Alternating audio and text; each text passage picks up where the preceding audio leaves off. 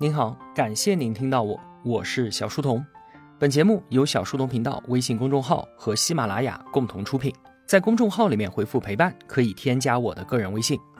我们正在聊《近距离看美国》系列，作者琳达。这是我们聊美国种族问题的最后一期节目了。今天的故事呢，要从一个三名北方大学生被极端种族主义者杀害的惨案说起。之前我们不是说到，一九六四年民权法已经通过了吗？没错，这意味着在全美范围内都禁止了种族歧视的行为。是的，但是啊，这只是在法律层面上，黑人和白人都已经拥有了完全一样的平等权利了，而黑人运动也确实到了最后的阶段，但还没有胜利结束。马丁·路德·金他们接下来就打算全面推动民权法的落实，帮助南方各州的黑人们站出来行使自己的政治权利。趁热打铁，就在民权法通过当年的夏天，他们就发动了一个叫做“夏季自由计划”的运动，从北方召集了上千名大学生，深入到南方的腹地，挨家挨户的去动员黑人参加选举，教他们怎么做选民登记，怎么投票。这个行动啊，其实是相当危险的。为什么？因为在南方偏远的小镇，环境封闭，信息闭塞，居民们还坚守着白人至上的种族主义思想。那对于南方佬，他们充满了敌意。现在三三两两的大学生去到那里，谁知道会遭遇什么样的情况啊？活动的组织者其实也意识到了这一点，在策划活动的时候呢，就向联邦政府报备过，希望政府可以保护参与这次行动的志愿者们。联邦调查局的官员一听到这个计划就急了，说：“你们可千万不要去啊，实在太危险了，我们没办法给你们提供保护。”很多人觉得，美国的联邦调查局可能类似我们的公安部，是中央一级的警察机构，一声令下就能够让地方警察配合，或者说直接荷枪实弹的下去保护他们都没问题。其实啊，完全不是这样的。由于美国的分治原则，维护治安的权利完全都在各州的手上，联邦根本就不可能命令得了他们，而且派人下去都不行，这侵犯了州的自治权。那你说申请当地的警察保护大学生们可以吗？那就更不用指望了。比方说啊，密西西比州的州长他自己都是一个种族主义者，当地的治安警官都是当地的居民选出来的，大多也都是白人种族主义的激进分子。在他们眼中啊，我们南方本来是井然有序的，你们这些从北方跑来搞民权运动的大学生，才是破坏我们这里法律和秩序的罪犯。联邦调查局的官员是再三劝阻，说：“你们可真别去，保护你们的人身安全，我们无能为力。能做的只有当你们成了被害人之后，我们才有权来收尸，并且展开刑侦调查。”结果不幸被言中了。一九六四年的六月二十一号，三名北方大学生来到密西西比州一个叫做费镇的地方，当天就失踪了。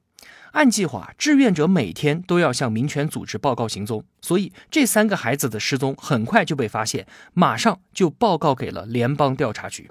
联邦探员立刻赶往费镇进行调查，镇上的所有居民都异口同声地说见过，但他们都已经离开了。随后，在一片人迹罕至的密林里面，发现了三名大学生的汽车，但是车子都已经被烧得只剩下一个外壳了，这隐约暗示着。三人凶多吉少，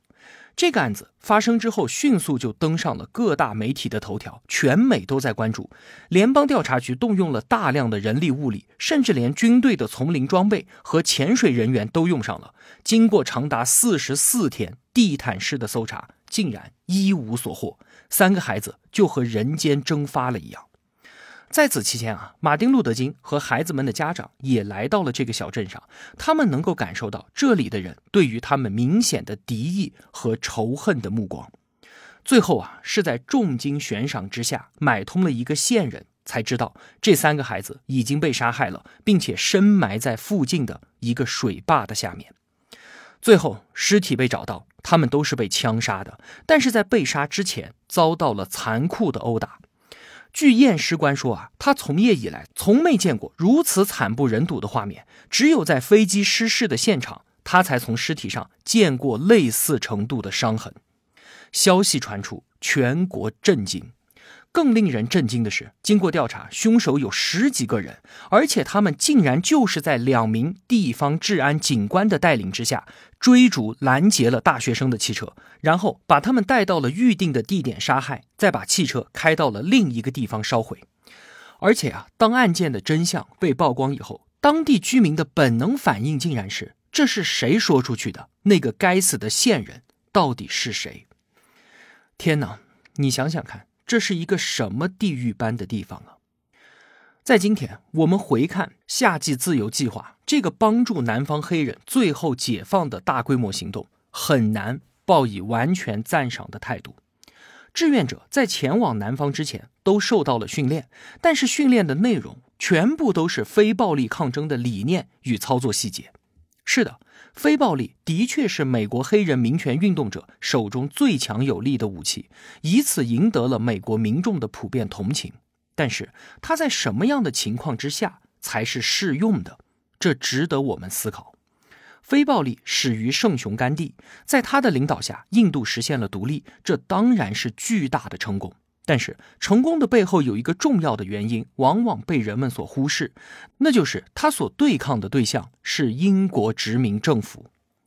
英国人在印度一开始的确是采取铁腕政策，但是随后因为自身的进步和来自英国国内的压力，殖民政府转变成了一个尊重制度的体制。因为这个政府是讲规则的，是有法治的，所以甘地他心里面很清楚，他哪怕身为反殖民者的领袖，可能会因为自己的主张而坐牢，但是他一定会经历公开的审判和依法的量刑，而不是说他随时随地会被人间蒸发，或者是被秘密的做掉。所以挑战司法、进行法庭辩论、坐牢，这些都是非暴力抗争的技术部分。在遵守游戏规则的法治体制之下，英国殖民政府反而不希望甘地坐牢。为什么？因为这会帮助他扩大自己的影响力。甘地是在英国读的法律，对于英国的政治制度了如指掌。由他提出非暴力抗争，并且在英国殖民政府统治下的印度取得了成功，这绝非偶然吧？后来，当甘地面对的不再是理性的体制，而是非理性的民众的时候，他的非暴力抗争就毫无力量了。在印度长达十几年的独立运动当中，英国殖民政府和当地民众之间当然出现过失控的情况，总共造成了大约八千人的死亡。而当英国人撤离印度独立之后，因为宗教派别的不同，立刻就陷入到了自相残杀的内部混战。短短一年的时间，死亡人数超过了五十万。甘地的非暴力面对自己最亲爱的同胞们不起任何作用，他只能够凭借自己圣雄的光环，以绝食来平息杀戮。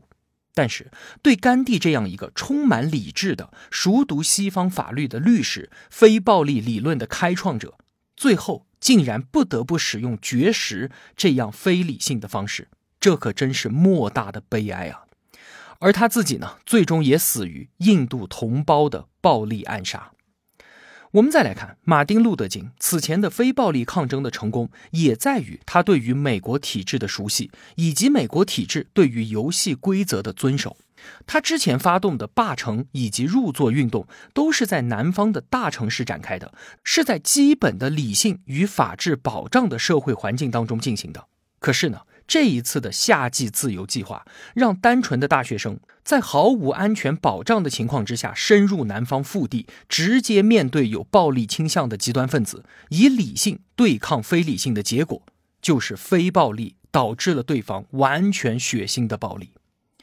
而且啊，令人感到生气的是，在制定计划的时候，民权运动的组织者甚至都考虑到了，如果说大学生真的发生了什么意外，如果这个大学生还是来自上层家庭，那就可以在社会上引发更大的影响，更有利于推动民权运动，瓦解南方的固守。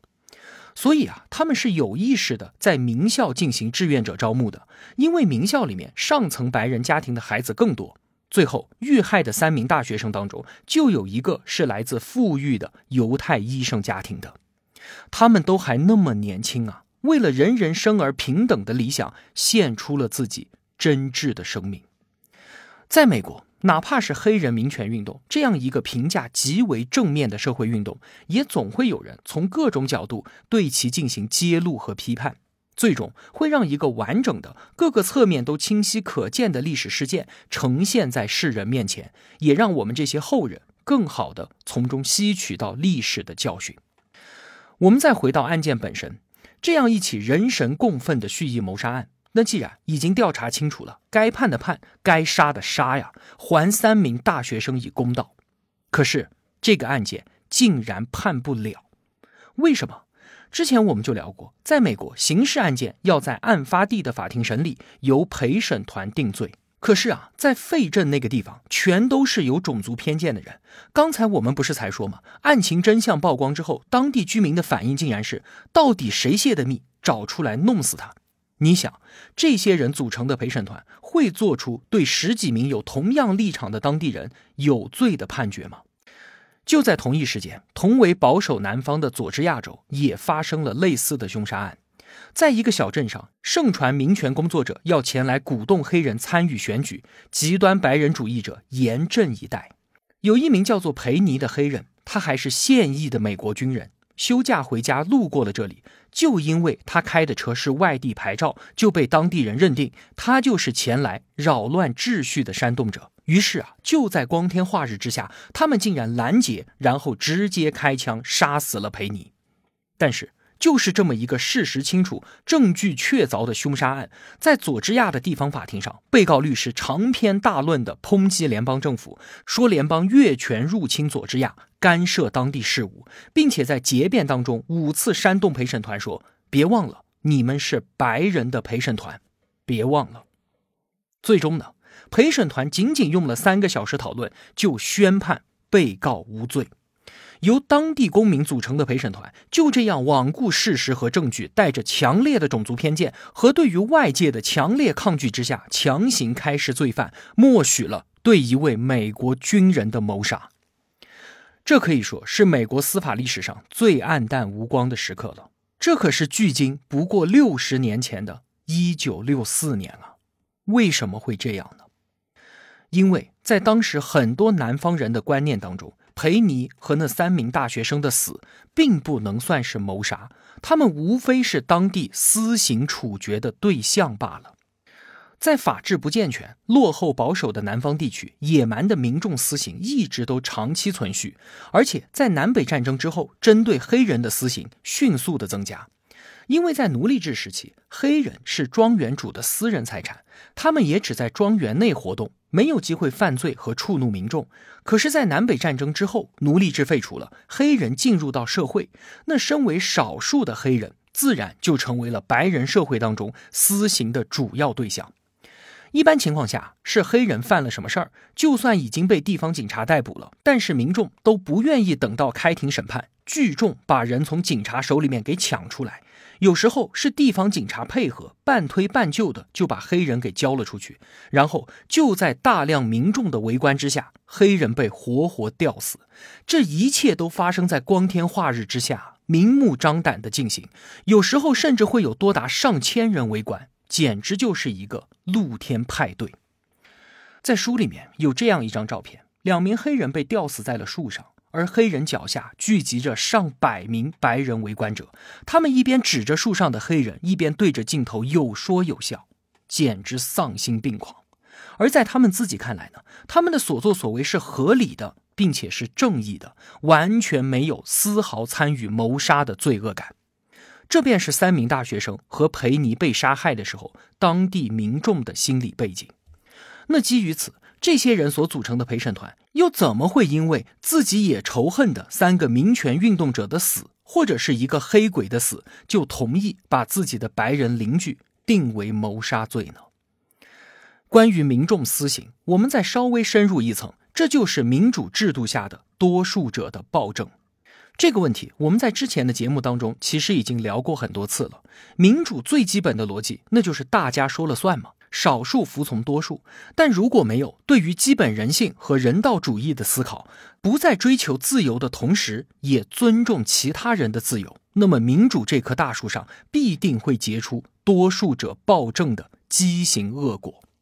民主和自由是两个完全不同的概念，并且相互依存。假如民主被当作唯一的光辉目标，自由缺席，那么少数人的自由一定会被践踏在多数人的脚下，他们的生命随时都可以被当作献祭给民主的贡品。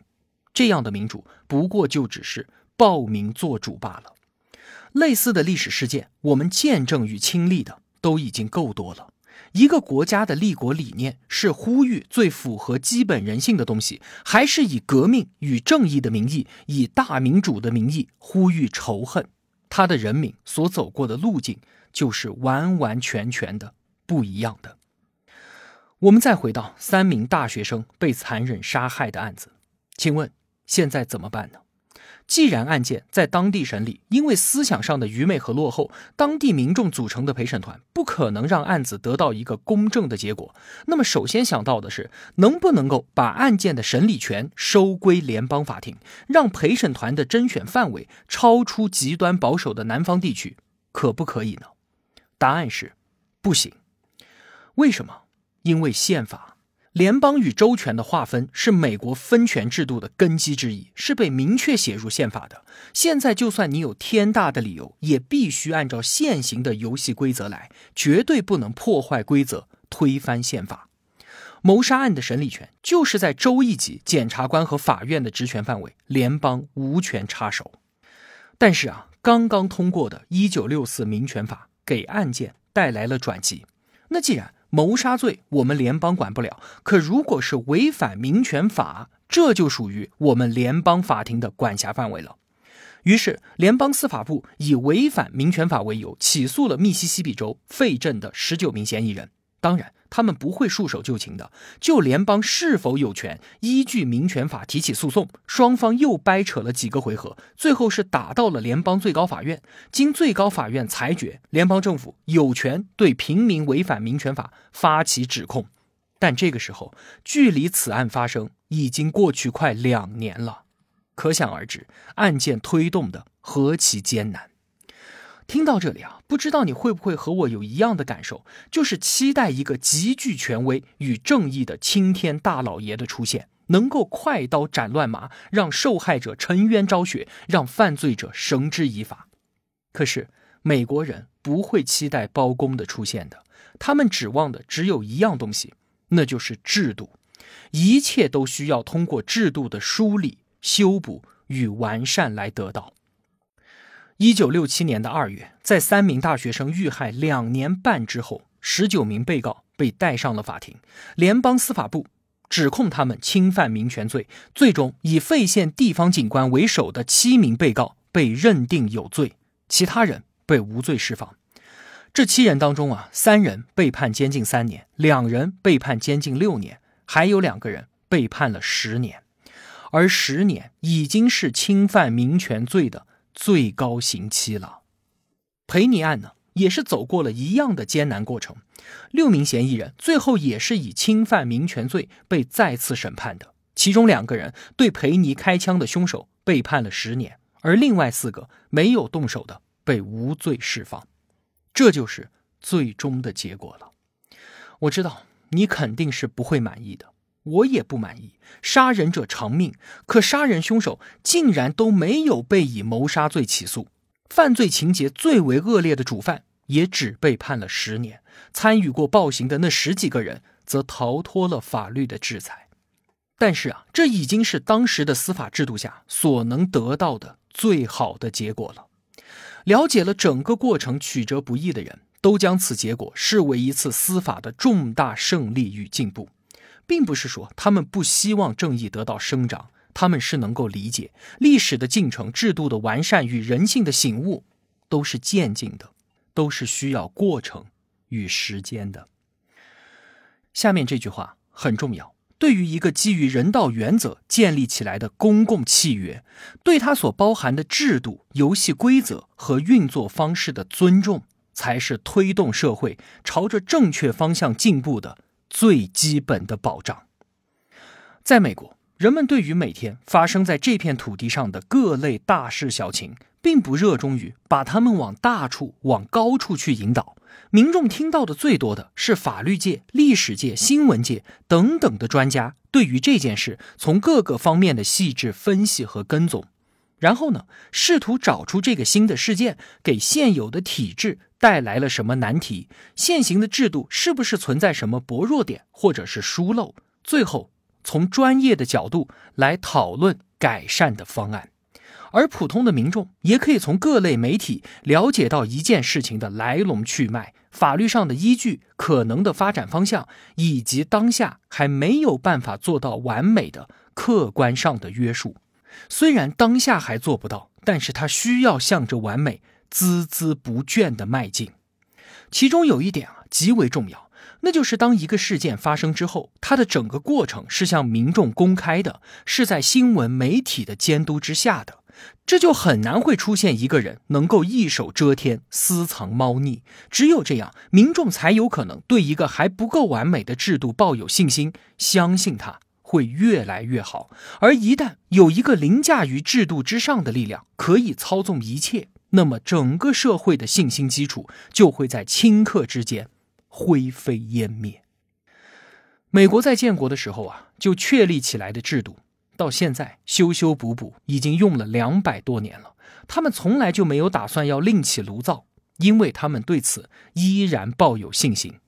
但是啊，这并不意味着我们会听到他们对于这个制度的赞美，恰恰相反，目之所及尽是批评与责难，甚至是鸡蛋里挑骨头。为什么会这样？因为啊，就是有大量的专家教授们，他们以知识分子自居，他们拥有着专业的学术背景、向善的价值观，秉持着独立与公正的立场，积极参与公共事务。他们认为，唱赞歌是夜莺的专利，而批判精神才能够推动制度的完善。刚才我们聊的两起凶杀案，你可能还对于徇私枉法、开释罪犯的陪审团耿耿于怀。类似的问题，我们在之前聊辛普森案的时候就有说过了。你感兴趣的话，可以回去听一听。在这里，我想强调的是，对于现有制度的尊重非常非常的重要。既然已经确定了分权，谋杀案的司法权在州一级法院，联邦就不能插手。既然规定了陪审团必须在当地甄选，那就要在当地选。在这个制度没有被推翻之前。一切都必须按照现行的制度来处理。如果觉得制度实在不合理，那需要考虑的是如何订立新的契约，如何改变制度，而不是无视当下的契约，自行其事。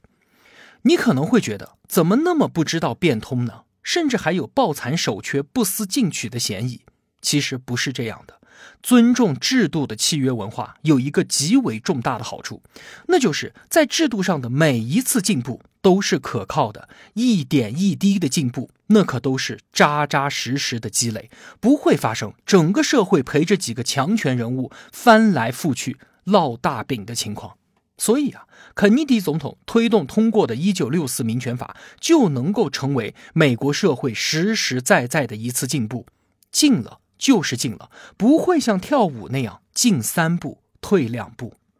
今天我们聊到的这两起凶杀案，也让南方在对待种族问题的态度上发生了快速的转变。随着时代的进步，通讯在发达，公路在延伸，电视在普及，南方的民众和所有美国人一样，通过新闻讯息了解到了整个案件的经过，看到了法律专家的态度，看到了极端主义者的态度，看到了在谋杀罪起诉失败之后被开脱者的兴奋和被害者家属的悲痛，以及全国人民的悲哀。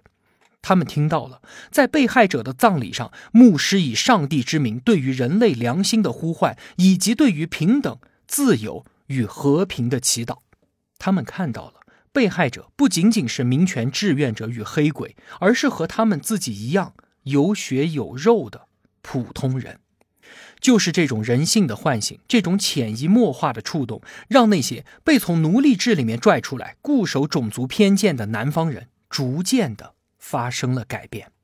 再加上民权法在学校里面的普及教育，让南方的年轻一代比起他们自己的前辈，在这个问题上有了根本的进步。就这样，美国的黑奴问题这个持续了几百年的内部矛盾，终于得到了和平的解决。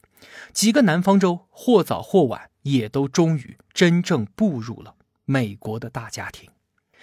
种族问题，哪怕一直到现在，依然还是美国最深的伤口。但是他们并不打算掩盖它。时至今日，美国学者还在不断的向外界公布新的历史资料，媒体在一遍遍不厌其烦的向公众重复讨论他们在种族问题上的历史教训。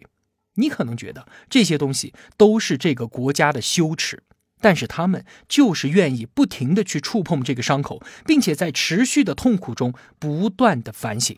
这些历史教训不仅让他们自己引以为戒，对于全人类来说，也应该是如此的。对待历史啊，我们经常会看到两种文化在讨论的时候相互攻击，一方以撕开对方历史伤口的方式来捍卫与证明自己。假如双方都是如此这般，都伸出手去揪住对方那条久远的历史尾巴，其实大家都是猴子。谁也跑不了，但是这样一来，谁也没有办法获得历史的教训。这里没有反省，只有在揭对方短处的过程当中掩盖自己今天的短处。因此啊，如果某个地方的人在他们自己的历史观中总是能够聪明的发现别人的种种恶行，同时又总是对应出自己的种种光荣事迹，却很少。能在历史的镜子里看到自己也曾经有过那张清晰而丑陋的猴脸，那我们就知道他们已经聪明过头了。在这样的历史观下，他们不可能有什么实质的进步，因为一切可能获得历史教训的机会都被他们聪明的躲开了。好了，这期节目啊就聊这么多了。近距离看美国系列的第三本，我也有一个梦想，就聊到这儿了。接下来是第四本，也是这套书的最后一本了。这真是一段漫长的旅程啊！我是小书童，我在小书童频道与您不见不散。